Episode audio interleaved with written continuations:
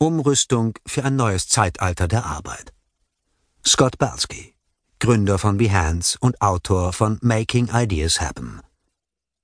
Bereite dich auf eine hochkonzentrierte Dosis an Erkenntnissen vor, die sich als erhellend und zugleich als unbequem erweisen werden. Das war jedenfalls letztlich meine eigene Erfahrung. Die Verabprüfung des Manuskripts zu Routine für Kreative weckte in mir gravierende Bedenken hinsichtlich meiner Produktivität und meiner Aufmerksamkeit. Diese neuen Gesichtspunkte trafen mich gänzlich unvorbereitet. Ich musste erkennen, dass ein Großteil meiner wertvollen Energie unbewusst von schlechten Angewohnheiten aufgezehrt wurde. Meine Alltagsgepflogenheiten hatten mich an einen Punkt gebracht, an dem ich komplett meiner Umwelt ausgeliefert war und nicht mehr meinen Zielen und eigentlichen Wünschen. Ganz offensichtlich war es mehr als überfällig, dass ich in einer sich rasant verändernden Arbeitsumgebung mein Zeitmanagement auf den Prüfstand stellte. Allein in den letzten paar Jahren hat sich so viel verändert. Mein Kalender und meine Dokumente befinden sich jetzt alle in der Cloud.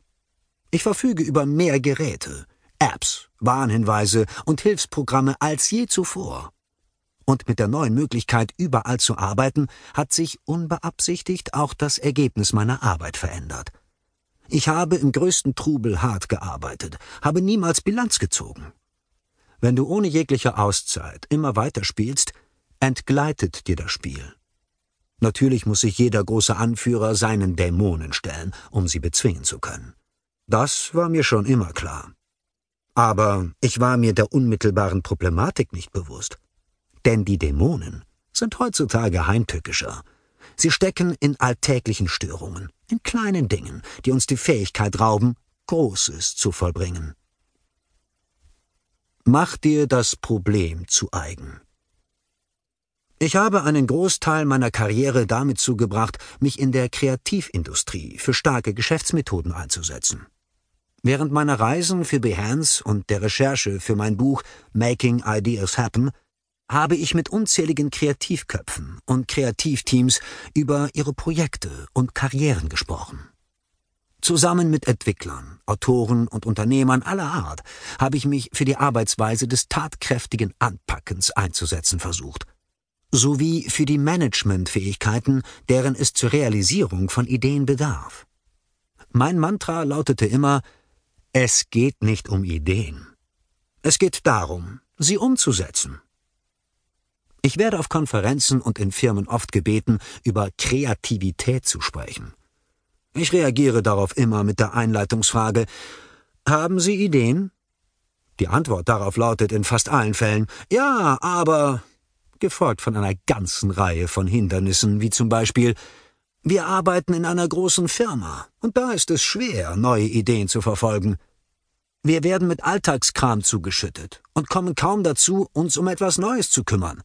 Oder unsere Führungsspitze fordert zwar Innovationen ein, steht uns dann aber immer im Weg. Wenn die Leute über Kreativität sprechen wollen, suchen sie in Wirklichkeit immer nur Hilfe bei der Umsetzung. Sie suchen Mittel und Wege, effizienter zu handeln. Wenn das eigentliche Problem erst einmal klar wird, wird die Schuld immer schnell dem eigenen Umfeld zugeschrieben. Die Firma ist entweder zu groß oder zu klein. Das Management vermasselt alles. Oder die Arbeitsabläufe stehen im Weg.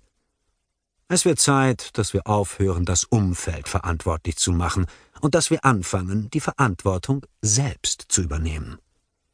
Natürlich ist kein Arbeitsplatz perfekt, aber die schwierigsten Herausforderungen sind viel grundlegender und persönlicher.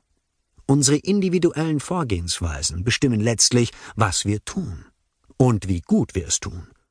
Es sind insbesondere drei Faktoren, die unsere Fähigkeit bestimmen, Ideen umzusetzen. Unsere Routine oder der Mangel daran, unsere Neigung, proaktiv statt reaktiv zu arbeiten und unser Talent, unsere Arbeitsgewohnheiten im Laufe der Zeit zu optimieren.